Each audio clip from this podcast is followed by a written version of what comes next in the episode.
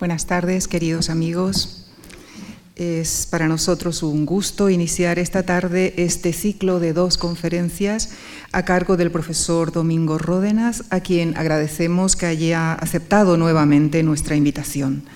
Él es catedrático de Literatura Española en la Facultad de Humanidades de la Universidad Pompeu Fabra de Barcelona, donde dirige el equipo de investigación sobre ensayo humanístico y prosa de ideas, así como el anuario Artes del Ensayo. Es autor de varias antologías de prosa vanguardista. Entre sus ensayos más recientes mencionamos Travesías vanguardistas y Vueltas sin regreso, Max Out y Dionisio Ridruejo. Es coautor con Jordi Gracia de Derrota y restitución de la modernidad 1939-2010 y Pensar por ensayos. Entre sus estudios y ediciones figuran obras de Unamuno, Gómez de la Serna, Delibes, Carmen Laforet, Javier Cercas y de nuestro protagonista de esta semana, José Martínez Ruiz, Azorín, a quien también dedicó un ensayo en el volumen 100 escritores del siglo XX, del que fue coordinador. En las dos sesiones que conforman este ciclo, el, profesor Ródenas nos propone reflexionar en este, siglo XXI sobre el legado de la obra de Azorín y su vigencia. Con nuestro agradecimiento les dejo con el profesor Domingo Ródenas. Muchísimas gracias.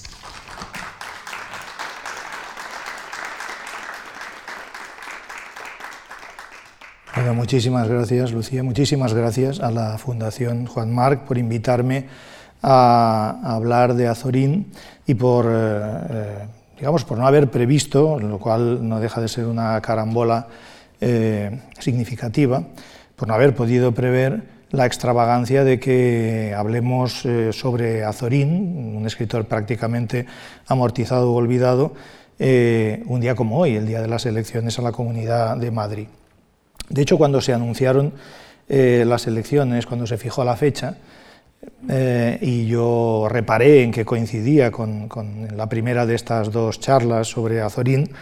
eh, recordé un, texto del escritor italiano eh, Italo Calvino, es un artículo suyo de, de, 1981 que luego se convirtió en libro, donde él se planteaba por qué leer a los clásicos.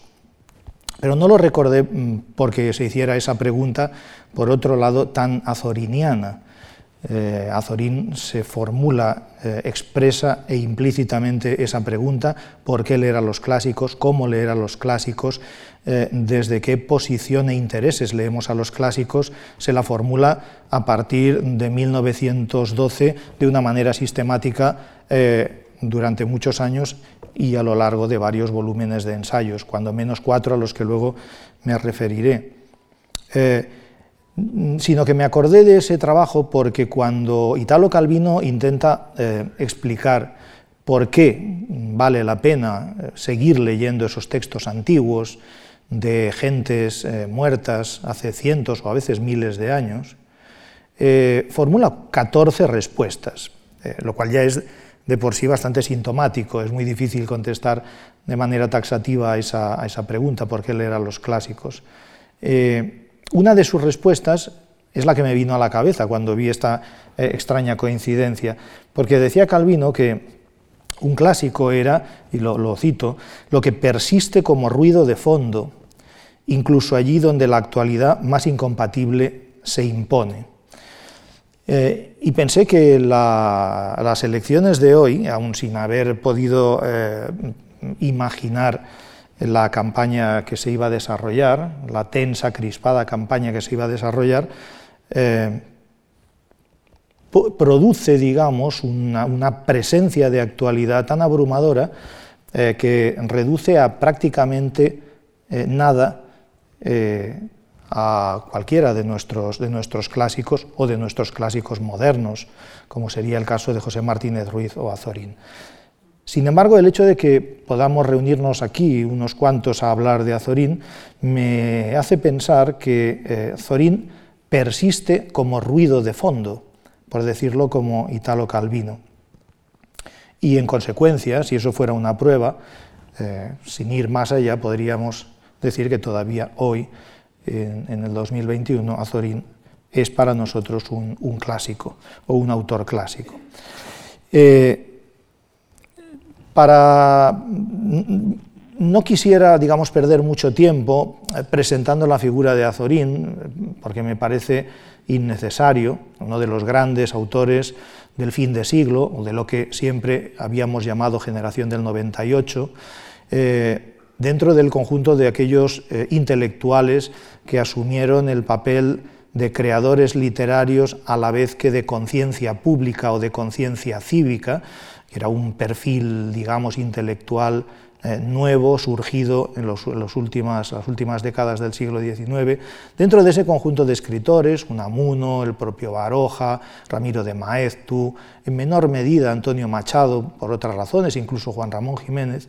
eh, Azorín eh, desde muy pronto destacó por la radicalidad de su, protesta ante la España decadente, la España en crisis posterior al 98, pero también anterior a esa fecha, ¿eh? la, crisis de la política, la sociedad eh, y la eh, economía española no es en absoluto posterior a la pérdida de las colonias, solo que se produce un agravamiento. Aquel Azorín radical, incluso diría radicalísimo,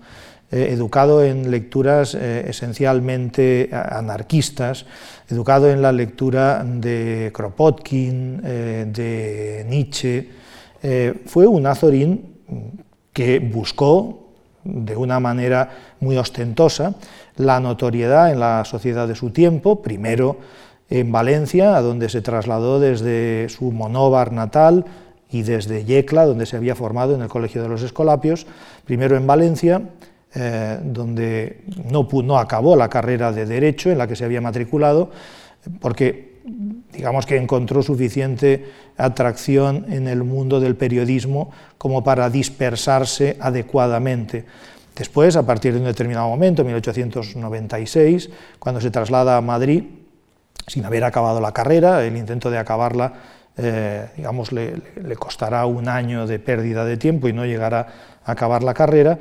en Madrid, eh, en la prensa madrileña, vuelve, digamos, a expandir esa misma radicalidad, esa intemperancia que lo caracterizó.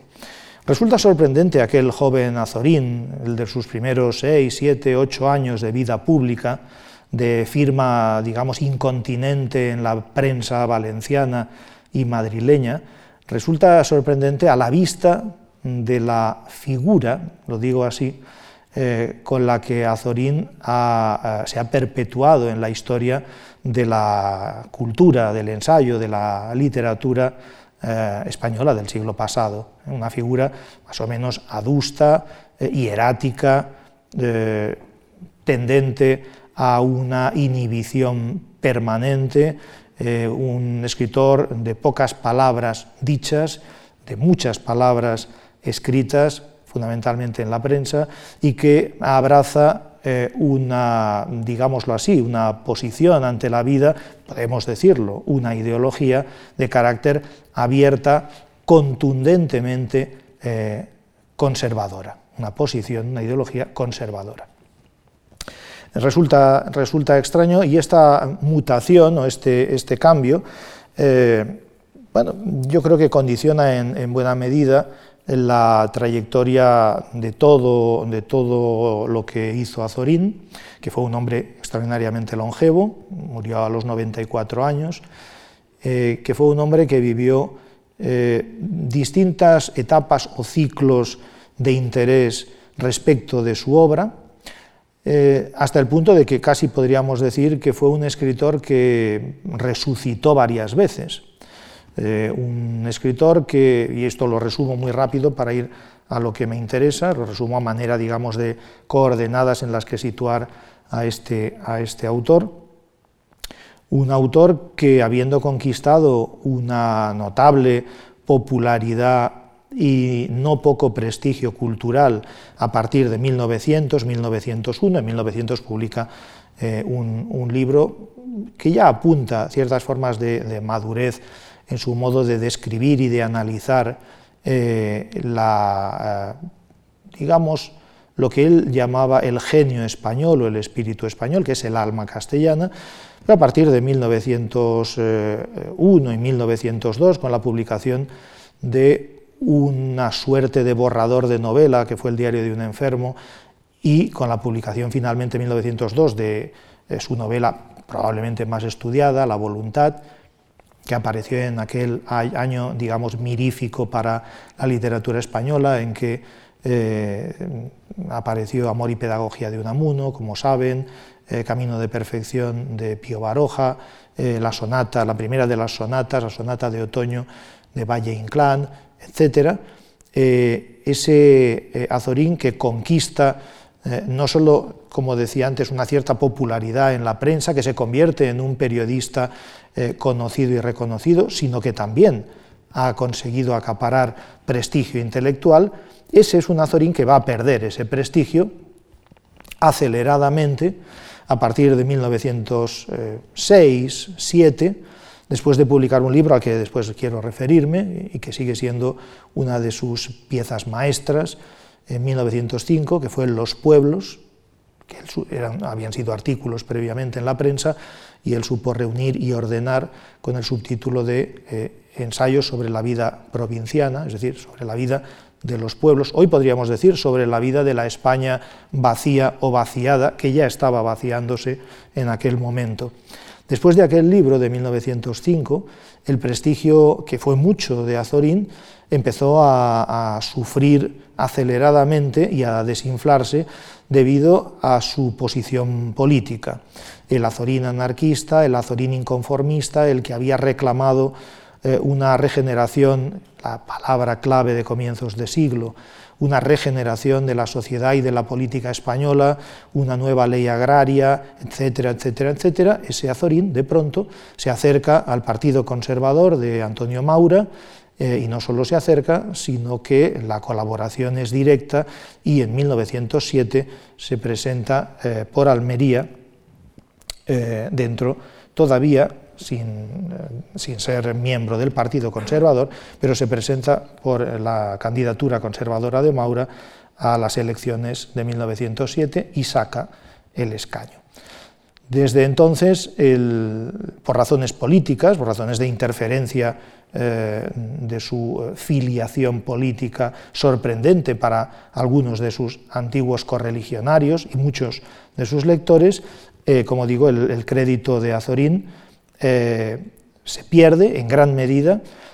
hasta llegar a convertirse en algún momento, en 1908, casi en un hazmerreír de cierta prensa liberal progresista, ¿eh? Casi en un escritor de corte o al dictado eh, del mismo Maura, o de Juan de la Cierva, otro político, importante, importantísimo político conservador, con el que eh, entabló Azorín una relación personal eh, muy estrecha y al que dedicó más de un escrito panegírico o defensivo. Eh, Azorín en 1909, es decir, cuando pierde el gobierno Antonio Maura, cuando se produce la tragedia de la Semana Trágica, cuando se fusila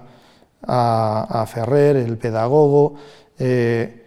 Azorín, hasta entonces, eh, hace una eh,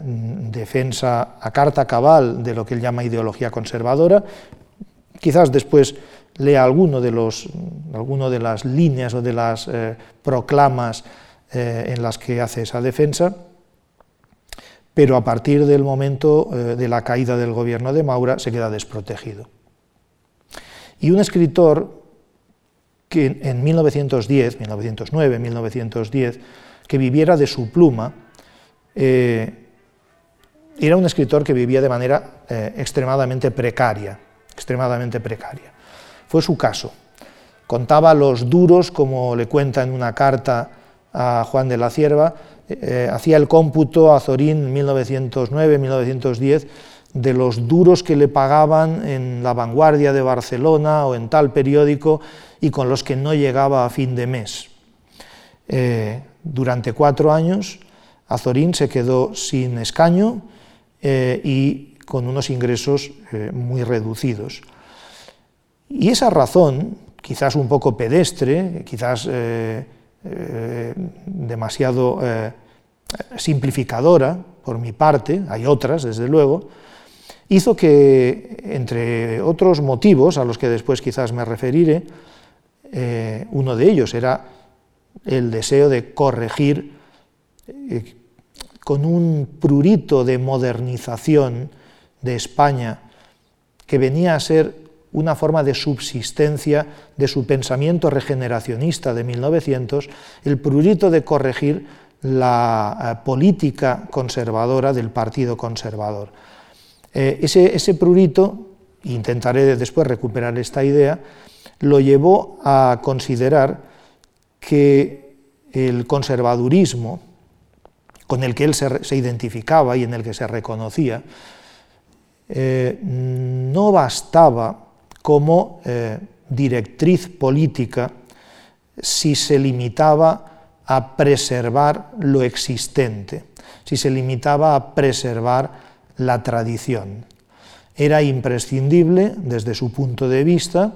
hacer una preservación de lo que vale, conservar eh, lo que funciona,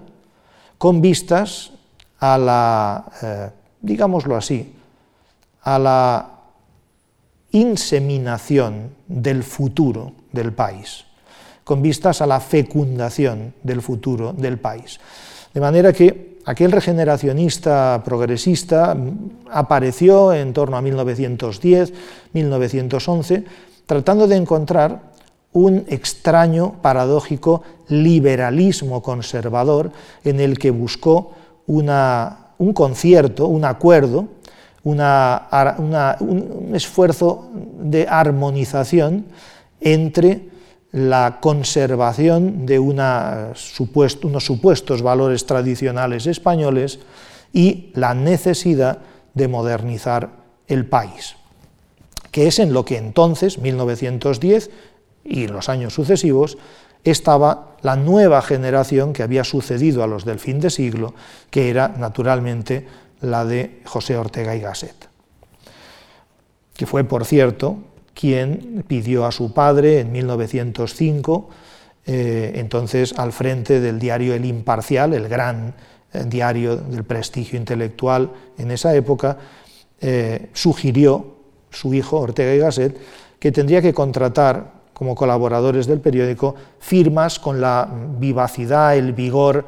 eh, de la de Azorín. Y Ortega Munilla, el padre de Ortega y Gasset, contrató efectivamente a, Azorín para el imparcial durante algún tiempo. Luego tuvieron que expulsarlo también por razones ideológicas. El caso, intento ir mucho más rápido porque trataba de explicar por qué he dicho lo de las varias resurrecciones. El caso es que este, este Azorín mm, de 1910-1911 eh, está convencido de que algunos de los valores del eh, espíritu, eh, me permiten decirlo en sus términos, del espíritu español,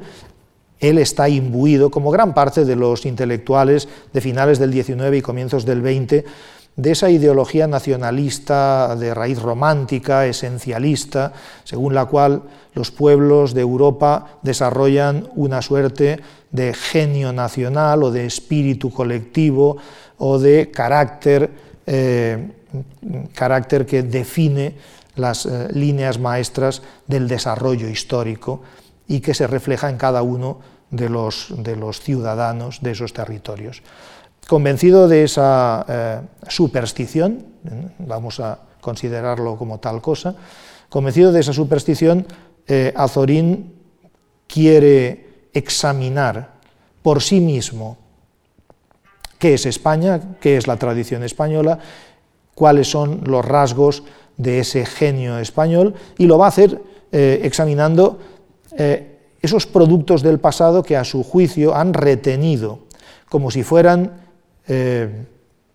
como si fueran eh, fósiles eh, que retienen formas de vida antiguas, los productos que han retenido esos rasgos del carácter español, y a su entender esos productos son los textos literarios. Por eso en 1911 se zambulle en ese, en ese impasse en el que se queda sin acta de diputado, luego volverá a presentarse por el Partido Conservador hasta tres veces más y saldrá elegido, pero en ese periodo mm, se dedica intensivamente a la eh, lectura de una parte de los eh, autores medievales del XVI, del XVII y del XVIII españoles, también algunos decimonónicos y algunos coetáneos suyos, y examina eh, qué valores pueden todavía en 1910, 11, 12 estar vigentes. El resultado de, aquel, de aquella inmersión en el, pasado más vivo de España, que es el de las voces que aparecen, que afloran en los textos, el resultado eh, fue eh, soberbio, hay que decirlo. Por un lado, apareció en 1912 quizás uno de los libros más redondos, más acabados, más logrados de todos los suyos, que fue Castilla y al que después me referiré un momento. Pero el mismo año, eh, haciendo doblete, publicó lo que fue como una cabeza de puente de un ciclo de cuatro libros. Publicó un libro titulado Lecturas Españolas, con muy poco tiempo de diferencia entre Castilla y Lecturas Españolas. Lecturas Españolas respondía a ese plan indagatorio en el pasado de los españoles, a esa especie de interrogación del eh, espíritu, el genio, la naturaleza, el carácter de lo español. Eh, y el modo en que él desarrolla eh, esos pequeños ensayos que componen tanto Castilla como lecturas españolas asombró, deslumbró a esa generación de europeístas, la de Ramón Pérez de Ayala, el doctor Gregorio Marañón, eh, Ortega, obviamente, eh, el mismo Eugenio Dors desde Barcelona, los asombró eh, por la, iba a decir, perspicuidad, es decir, la limpieza, la limpieza estilística de, de Azorín, que era la misma que había demostrado en los pueblos, esencialmente, pero sobre todo les eh, deslumbró eh, la ambición de trascender el eh, elemento más inmediato, la España de 1912 o de 1911, en un esfuerzo por elevar la reflexión sobre eh, la naturaleza, el paisaje, los pueblos, la vividura, por decirlo con un término de Américo Castro, es el modo de vivir de los españoles a lo largo de la historia, elevar eso a una categoría eh, universal. Y por otro lado, eh, a Ortega y a, otros jóvenes intelectuales de aquel momento les asombra la penetración con que eh, Azorín ha leído, ha ido a leer unos textos viejos, clásicos, eh, ya he dicho, algunos medievales, pero fundamentalmente de los siglos XVI y XVII, de nuestros siglos de oro, que entonces, conviene advertirlo, no estaban al alcance de cualquier lector. No se habían iniciado las colecciones de clásicos que se iniciarían muy poco después, gracias a la editorial Calpe que funda Nicolás María de Urgoiti, el fundador del diario El Sol, y donde aparece la primera colección de clásicos, los clásicos La Lectura, la futura colección de clásicos castellanos, donde se editaban con pulcritud eh, nuestros clásicos. En el momento en que Azorín empieza a hablar de determinados eh, textos y autores, esos textos y autores no eran accesibles. Eh, se podían leer en los mamotretos de la BAE, de la Biblioteca de Autores Españoles, la gran colección bibliográfica del siglo XIX, de manera que constituían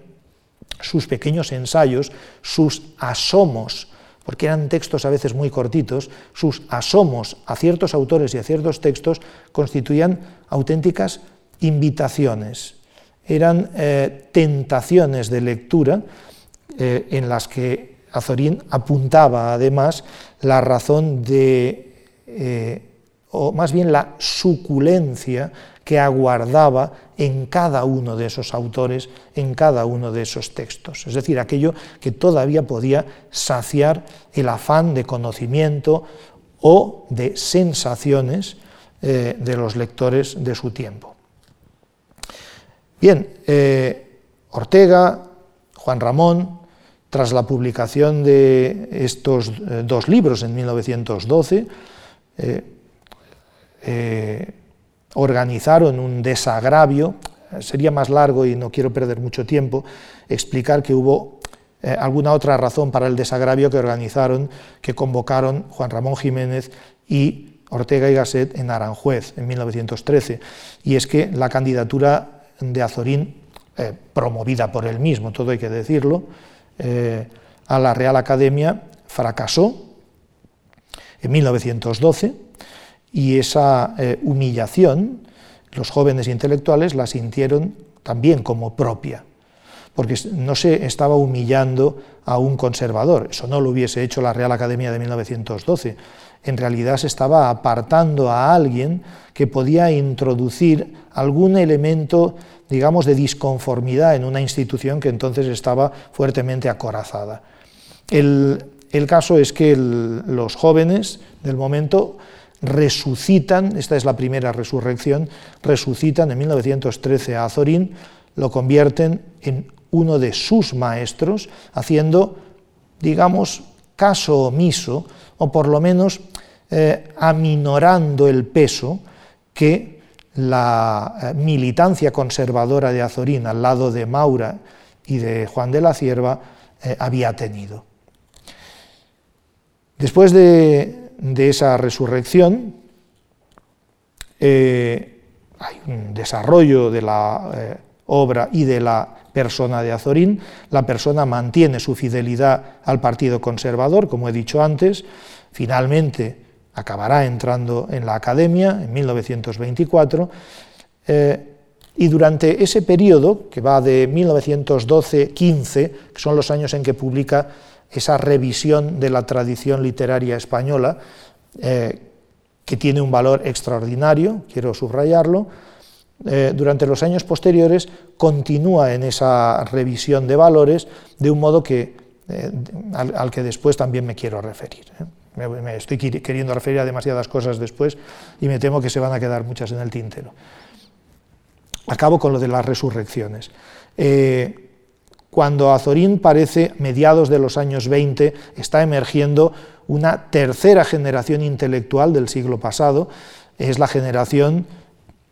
que en las escuelas eh, se enseña como del 27, es la generación de los modernos, de la modernidad, es la generación de las vanguardias, de quienes asimilan la vanguardia y la hibridan y la eh, cohonestan con la tradición, es decir, la compaginan y la armonizan con la tradición. Eh, está emergiendo, digo, esa, esa, generación y Azorín vuelve de nuevo a una considerable actualidad, sobre todo a partir de 1925, con la publicación de una novela de la que hablaremos eh, dentro de un par de días, Doña Inés, que aparentemente por el título, se subtitula Historia de Amor, por el título pudo sugerir la continuación de una novela casi inmediatamente anterior, tres años anterior,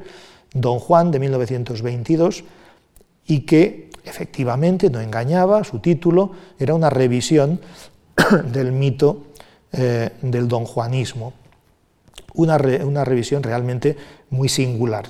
ya, ya, lo veremos, incluso diría muy decepcionante. Pero con, eh, con Doña Inés, de nuevo, eh, asombra un azorín, que no solo es ya un estilista, el, el estilista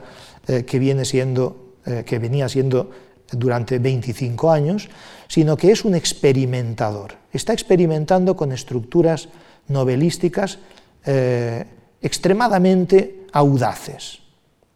Los jóvenes, es decir, aquellos jóvenes escritores del 27, lo diré así para simplificar, que optan por escribir novela o cuentos o pequeñas prosas, eh, que fueron muchos, incluidos algunos de los grandes poetas, como es el caso de Pedro Salinas, por ejemplo, eh, fijan su mirada en el viejo joven Azorín que le está pasando. Eh, en, esa etapa, desde el año 25,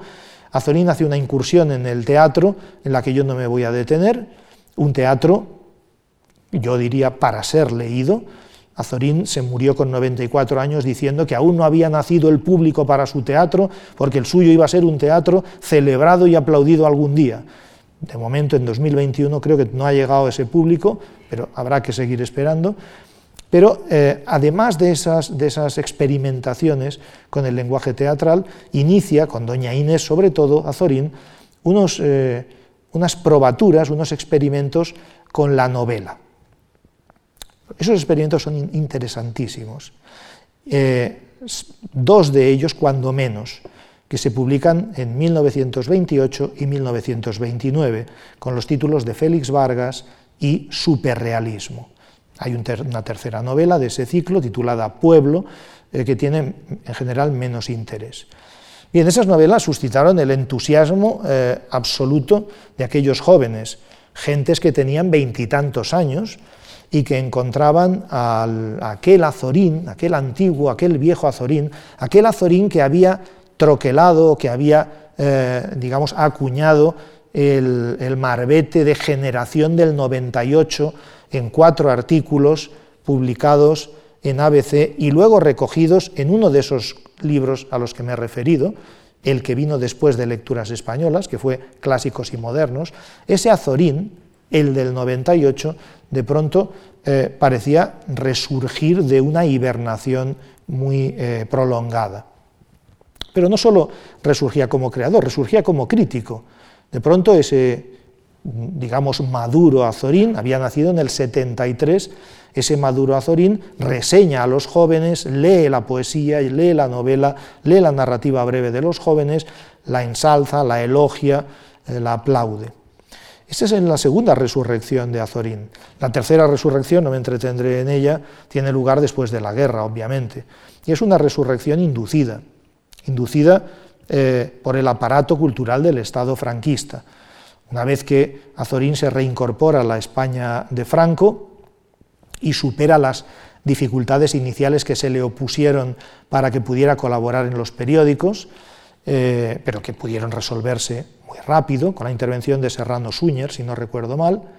A partir de ese momento nos encontramos a un Azorín que va a interesar ser captado por el aparato de producción cultural nacionalista del Estado eh, resultante de la, de la, guerra, del Estado franquista. Y Azorín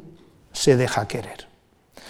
Azorín se deja querer, lo que resulta a veces en tanto bochornoso en una novela como eh, El escritor de 1942, dedicada a Dionisio Ridruejo, donde él se representa en uno de los dos escritores protagonistas, el escritor joven, el escritor maduro, provecto, consagrado y olvidado, eh, tristemente, y el escritor joven es un escritor falangista, naturalmente. Eh, esa resurrección tuvo obviamente menos interés, porque, insisto, responde a una política cultural de Estado, por lo menos de uno de los brazos de un Estado. Eh, y la prueba de ello es que al exilio, a los exiliados republicanos españoles, ese azorín no les interesó. Pero es que a los jóvenes, eh, a los jóvenes escritores españoles de finales de los 40 o comienzos de los 50 tampoco les interesó. De manera que ese es un azorín que desde el punto de vista de su ubicación sociológica merece un estudio, pero no tanto por Azorín como por el caso Azorín bajo un régimen que, lo, eh, que supo instrumentalizar eh, la figura del intelectual que había aparecido en 1893 y había desarrollado una obra formidable. Bien, eh, pretendía simplemente presentar a, a Zorín. de todas maneras, a pesar de lo que digo, eh, cuando publica en 1905 ese, ese libro que yo elogiaba, Los pueblos, no debía confiar él mucho en, en perdurar como autor, digamos, en la, en la memoria comunitaria. No debía confiar en su posteridad.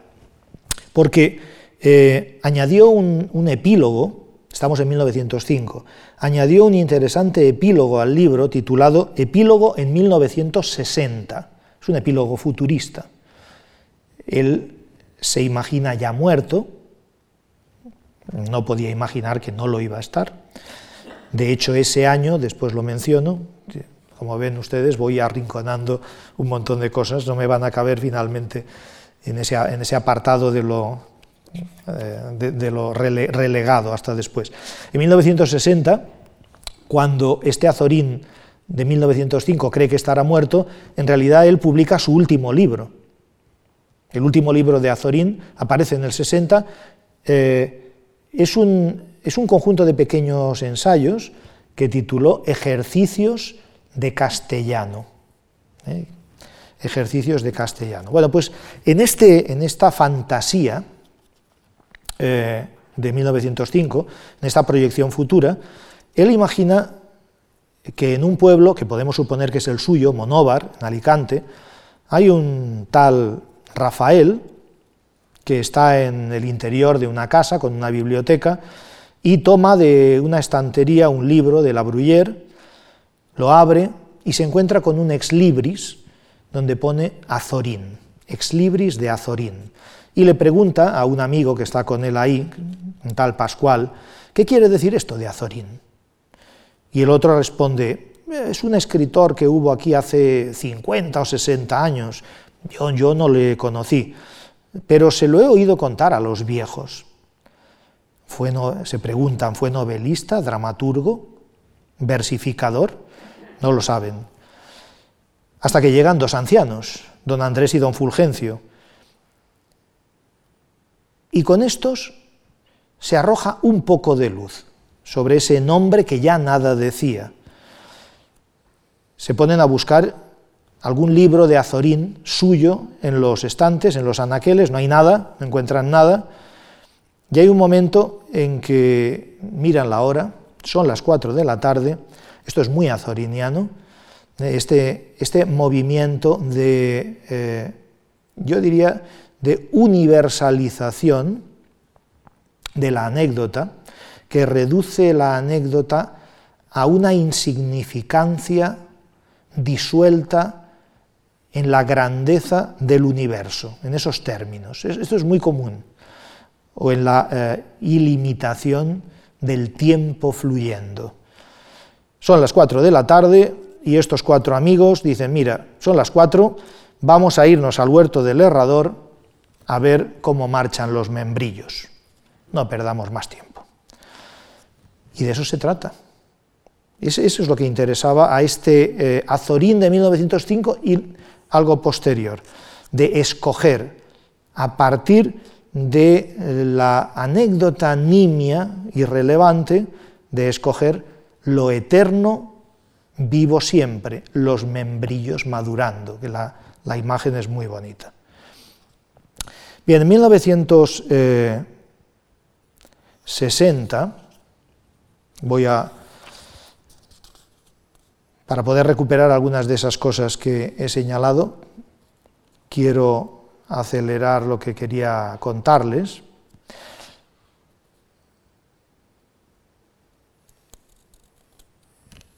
Antes de ir a 1960 hay un texto que me interesaría evocar aquí, porque es muy raro, y tiene que ver con el enlace entre eh, el pensamiento político o la adscripción política azoriniana al conservadurismo en los años que he señalado, de 1906, bueno, en adelante, prácticamente eh, ya hasta finales de los años 20, y eh, su pensamiento estético literario. En 1914, cuando él ya ha casi completado los cuatro libros sobre, de revisión de los valores clásicos de la literatura española, escribe un, pequeño ensayo que aparentemente tiene función eh, encomiástica respecto de Juan de la Cierva, del político conservador. Lo titula Un discurso de Juan de la Cierva comentado por Azorín. Lo interesante es el comentario, obviamente. Y ahí hay varios, un par de fragmentos que quisiera recordar. Por un lado, define en qué consiste la doctrina conservadora para él, en un momento en que su revisión de los clásicos ya ha tenido lugar y en consecuencia podemos imaginar que ha estado sujeta a la pauta o a la directriz de ese pensamiento conservador con el que se identifica. Dice, lo cito, la, doctrina conservadora en el terreno de la sociología y el arte reposa sobre la fórmula de la tierra, el territorio y los muertos. Esta es una fórmula eh, de Maurice Barré. Hay en nosotros una personalidad que no es autóctona, aislada, una honda ligazón que nos enlaza con el ambiente y con la larga cadena de nuestros antepasados. Cuando dice una personalidad que no es autóctona, quiere decir que no es individual, que no es única, que no es singular. Y aquí subraya la vinculación, la ligazón, dice eh, Azorín, de cada uno de nosotros con lo que llama ambiente o con el suelo, con la tierra, con el territorio, y con la larga cadena de nuestros antepasados, es decir, los muertos, es decir, los escritores muertos, es decir, sus voces que todavía perduran en sus textos, a las que había prestado atención. Y en ese mismo en ese discurso de Juan de la Cierva, comentado por él, dice, nuestro ser está ligado a las cosas y a los muertos. Este paisaje radiante y melancólico de Castilla y sus viejas ciudades está en nosotros, y en nosotros están los hombres que a lo largo de las generaciones han pasado por este caserón vetusto y por los ojos que han contemplado, perdón, y los ojos que han contemplado ese ciprés centenario del jardín y las manos que al rozar tantas veces sobre el brazo de este sillón de caoba han producido un ligero desgaste. Bueno, este, este texto no gustó eh, a, a Unamuno, por ejemplo, que a la fórmula de la tierra y los muertos opuso otra, la humanidad y los vivos, dijo, dijo Unamuno. En los libros dedicados a la revisión de, los, de la literatura española, eh, que he mencionado, eh, que se inician con lecturas españolas, sigue con clásicos y modernos, continuó con los valores literarios en 1914 y en 1915 se cerró con un libro más lírico, al margen de los clásicos. En realidad, eh, yo diría que estamos encontrando a un Azorín que practica un nacionalismo cultural, o si quieren ustedes, un patriotismo de carácter crítico, no un patriotismo sumiso, sino un patriotismo dinámico o activo está tratando de construir él una tradición literaria española determinada, contra la imagen de las letras españolas, de las que se desprendía una imagen de lo español, eh, que podía eh, relacionarse con la historiografía del XIX o con cierta visión romántica venida esencialmente de Europa y sobre todo de Francia. En, en estos libros Azorín eh, parte del convencimiento de que el, mayor de los males de la España de aquel tiempo es, la, lo dice él así, la falta de curiosidad por las cosas del espíritu, es decir, la falta de curiosidad intelectual. Y lo que se propone en los cuatro volúmenes es precisamente rescatar desde Luis Vives, desde el humanista Luis Vives hasta su tiempo, rescatar una tradición de curiosos intelectuales, de humanistas, de eh, espíritus de impulso científico, eh, de pensadores equilibrados, de creadores de idioma, etcétera, etcétera, etcétera. Es decir, eh, intenta construir una, una tradición. Bien, en 1960, en ese año que él fantaseaba que habría desaparecido, ya he dicho, no había desaparecido en absoluto, era una luminaria eh, del régimen franquista, se le hizo en el año 53 un homenaje nacional, bueno, y esta misma fundación, la Fundación Juan Marc, le concedió en el año 58 uno de sus primeros premios Juan Marc, que estaban dotados generosísimamente en aquel momento con medio millón de pesetas. En ese último libro que publica en el año 60, cuando él creía que estaría olvidado, Ejercicios de Castellano, pone un prologuito eh, asténico, que parece que no tiene fuerzas para escribir, de muy pocas líneas, donde dice algo interesante. Dice que él ha ido escribiendo el castellano a campo traviesa. En realidad eh, esto es una coquetería.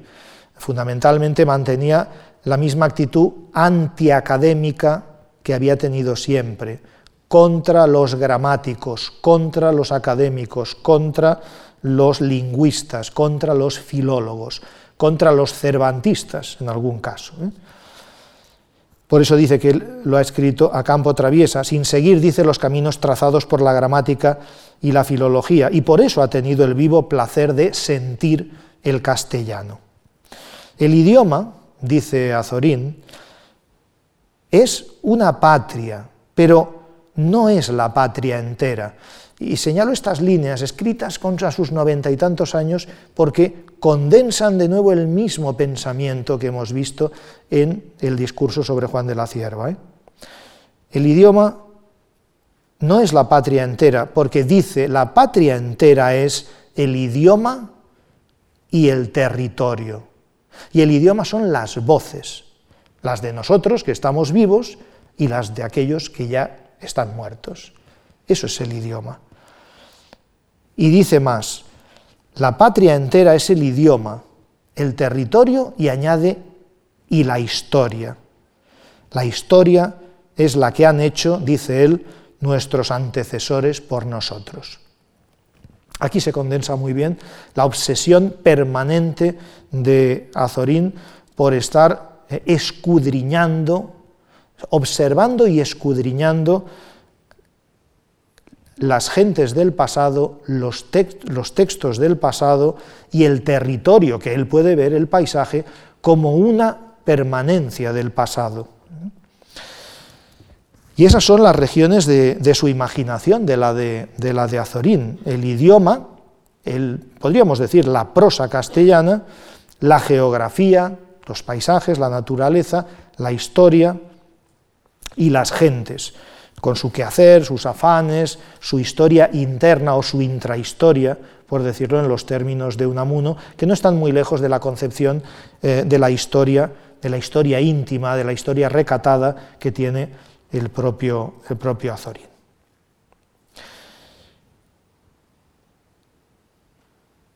Si nos preguntamos eh, qué era el punto de partida que tenía yo, ¿Cuáles son los valores, como había hecho él con los clásicos? ¿Cuáles son los valores vigentes hoy, en 2021, en Azorín? ¿O qué nos interesa de él? ¿O qué tipo de conversación nos pueden proponer sus libros? ¿O son libros muertos, son libros mudos? Yo creo que, visto en conjunto, ofrece por lo menos tres aspectos eh, que siguen constituyendo una parte muy importante del patrimonio eh, cultural eh, español contemporáneo. De un lado,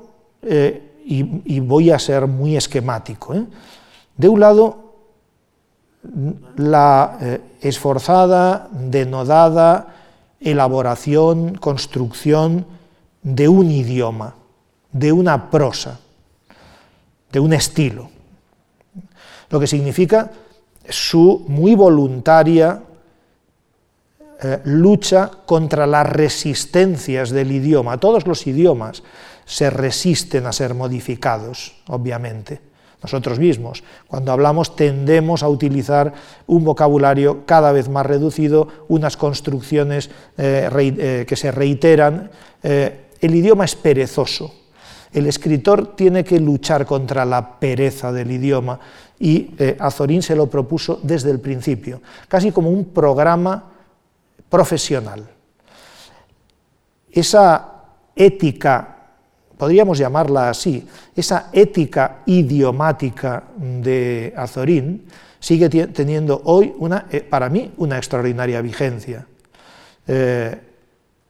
y no doy un paso más, que sería el de preguntarnos cuál es la ética idiomática de los escritores en español, no digo españoles, en español en este momento. Eh, no doy ese paso. El segundo aspecto que merecería eh, detención es la, eh, digamos, devota, constante, perseverante dedicación a la escritura de ideas, a la escritura de ensayos, de ese género que nace en el corazón eh, del humanismo europeo, en 1580, en uno de los humanistas eh, europeos más singulares, más eh, heterodoxos, Michel de Montaigne, con los ensayos de Michel de Montaigne, que va a ser el libro de cabecera de Azorín desde muy joven, por encima de Schopenhauer, al que lee muy bien y parafrasea en La voluntad y en otros lugares, por encima de eh, los pensadores anarquistas, por encima de Nietzsche. Montaigne aparece y reaparece en su obra, muchas veces de manera explícita y muchas otras de manera, yo diría, metabolizada,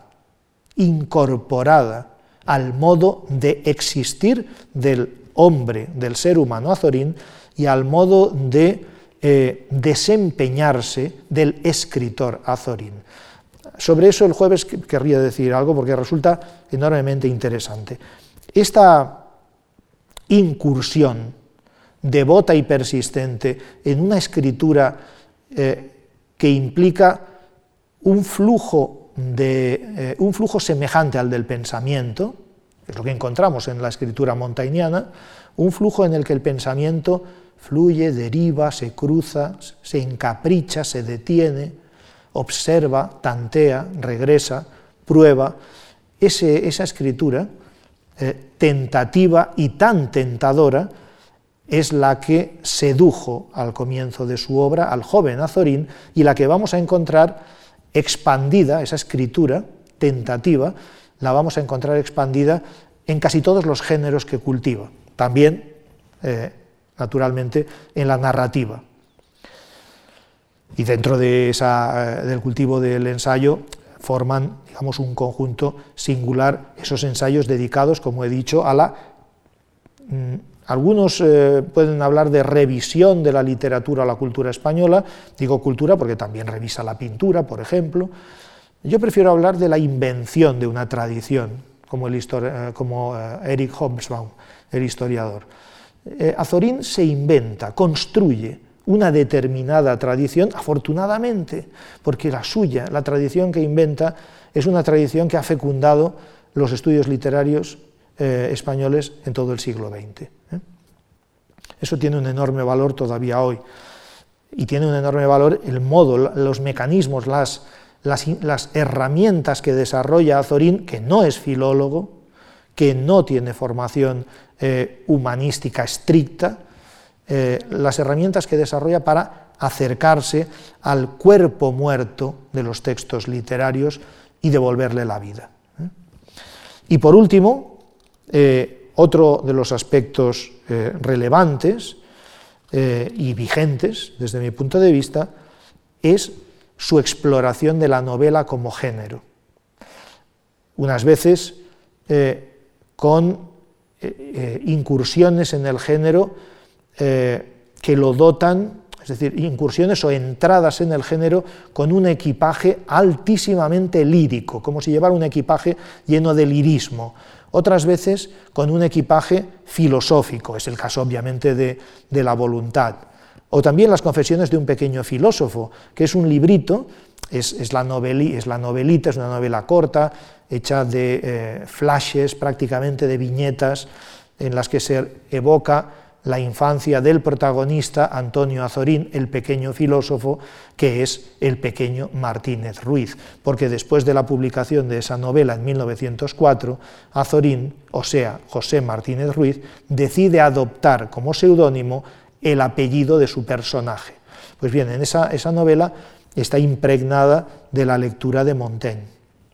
en particular de uno de los ensayos de Montaigne. Bien, el modo para... Eh, cerrar este tercer aspecto, el modo en que eh, Azorín eh, inyecta, hibrida, vitaliza, injerta el tronco de la novela, sigue teniendo hoy una absoluta vigencia. Lo que hoy llamamos autoficción, y ustedes supongo que les sonará o lo saben, saben perfectamente a qué me refiero, esa novela en la que el protagonista tiene y narrador tiene el mismo nombre que el autor, en la que se vuelcan las experiencias biográficas del autor, etc. A veces ligeramente eh, eh, envueltas en un velo de, de ficción, está en Azorín. Los experimentos con la autorrepresentación del autor están en Azorín, están en el primer Azorín, en el Azorín menos interesante de, 1900, de 1901, eh, el del diario de un enfermo, están en la voluntad de manera obvia, con unas cartas finales en las que el protagonista le escribe a Pío Baroja, introduciendo a su amigo. Pero los experimentos con la autorrepresentación son fascinantes, como son los experimentos con lo que también llamamos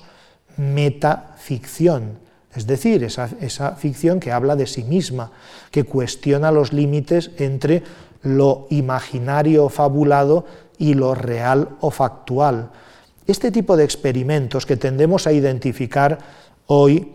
con lo que llamamos estética posmoderna o de la posmodernidad, es decir, desde los años 70, 80 y hasta esta segunda, eh, bueno, casi eh, principio de tercera década del, siglo XXI, eh, esos elementos estéticos atribuidos a la posmodernidad están en Azorín y en algunos casos, lo veremos el jueves, con un nivel de sofisticación realmente, realmente muy, muy elevados. Quisiera acabar refiriéndome a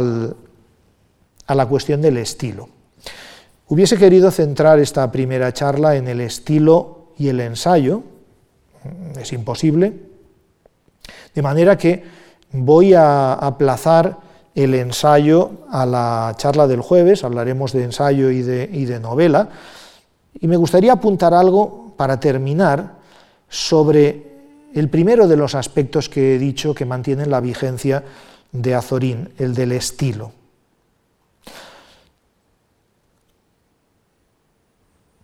Eh, tratando de ser muy sintético, creo que hay que eh, ir más allá de la repetición de Azorín como un estilista que depura el castellano sintáctica y léxicamente, eh, que impone un, casi diría, régimen disciplinario a su escritura para despojarla de todo el oropel, de toda la fanfarria, casi diría de toda la carrocería de la oratoria decimonónica. Eh, hay que ir un poco más, un poco más allá de eso. Eh, Azorín insiste una y otra vez a lo largo de su obra en hablar, en defender un estilo, dice él, claro, un estilo sencillo. ¿Lo era el suyo? En clásicos y modernos, por ejemplo, dice, un potentado del castellano, cuando está escribiendo esto probablemente se está autorreivindicando. No lo he dicho, pero esos cuatro libros de lecturas españolas al margen de los clásicos que escribe durante el tiempo que no tiene eh, escaño, en esa revisión de los clásicos también hay un acto de autorreivindicación ante un campo intelectual español que lo había ridiculizado, que se había mofado de Azorín, que había menoscabado su prestigio literario, el que había conseguido con los pueblos y su obra narrativa anterior, como consecuencia de su aventura política. Este Azorín se auto-reivindica, de manera que cuando dice un potentado del castellano, no es quien más riqueza léxica posee, el potentado que él está viendo, probablemente es él mismo. Porque desde el principio llamó la atención el prurito, el deseo, el gusto, la complacencia de Azorín en rescatar arqueológicamente palabras olvidadas, en desenterrar del fondo de diccionarios algunas veces eh, palabras en desuso. Algunas veces llegó a desenterrar alguna palabra de manera equivocada. Eh, Pedro, eh, Pedro, Álvarez de Miranda, que es académico, es catedrático de lengua española, estudió una en particular, la palabra alaquín, a la que llamó, por cierto, fantasma léxico, de una manera muy apropiada, porque la rescata de un diccionario azorín eh, creyendo que significa tejedor cuando alaquín significó en su momento, cuando era una palabra viva en la boca de la gente, médico. Era un arabismo que significaba médico. Bien, eh, Azorín se le había asociado con ese rescatador eh, de palabras olvidadas. De manera que cuando él está definiendo aquí al potentado del castellano, es decir, el poderoso del idioma, descarta a aquel que posee una gran riqueza léxica, es su caso, como condición necesaria y suficiente. No basta eso, sino que un potentado del castellano dice, es quien ha hecho expresar a la prosa mayor número de sensaciones y más intensas. De pronto, el potentado idiomático, el estilista, el que es capaz de hacerse dueño de un, eh, de, un, lenguaje, de un estilo, ya no es aquel que trabaja solo la estructura sintáctica, no es aquel únicamente que elabora minuciosa y precisamente su cuerpo léxico, su vocabulario, sino aquel que puede suscitar, suscitar en el lector, obviamente, determinadas sensaciones, despertarle determinadas reminiscencias. Bien, de este, de este Azorín, que, está que construyó un idioma propio, con un funcionamiento eh, eh, que solamente él mm, podía utilizar, o dicho de otra manera, un idioma tan propio que cualquier imitación eh, sería escandalosamente mimética, de este azorín también hablaré algo el, jueves antes de entrar en esos dos ámbitos o dos provincias todavía vigentes de su producción, eh, como son el ensayo o los caminos múltiples variopintos del ensayo y eh, los laberínticos eh, pasillos de la novela. Y por hoy esto es todo. Muchas gracias.